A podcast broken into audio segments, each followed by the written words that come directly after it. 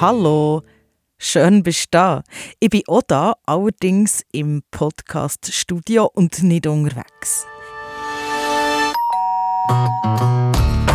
Ich habe ja angekündigt, dass ich dich in dieser Folge ins Gefängnis mitnehme.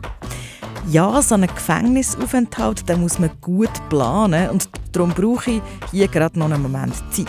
Ich habe nämlich erst Ende März ins Gefängnis und darum bekommst du diese Reportage erst im April zu hören. Bis dann empfehle ich dir gerne noch andere Folgen von diesem Podcast, die du vielleicht noch nie hast gehört Zum Beispiel die Folge, wo ich viel über die Liebe und die Philosophie des Lebens habe gelernt habe, wo ich durfte Martina und Dylan in ihrem Van besuchen Irgendwann waren wir so viel unterwegs, dass wir dachten, warum eigentlich noch eine Wohnung? Und dann haben wir wirklich, wie wir die Idee hatten, am gleichen Abend die Wohnungskündigung geschrieben. Wir denken zu viel an die Zukunft und dann vergessen wir das Leben heute zu leben.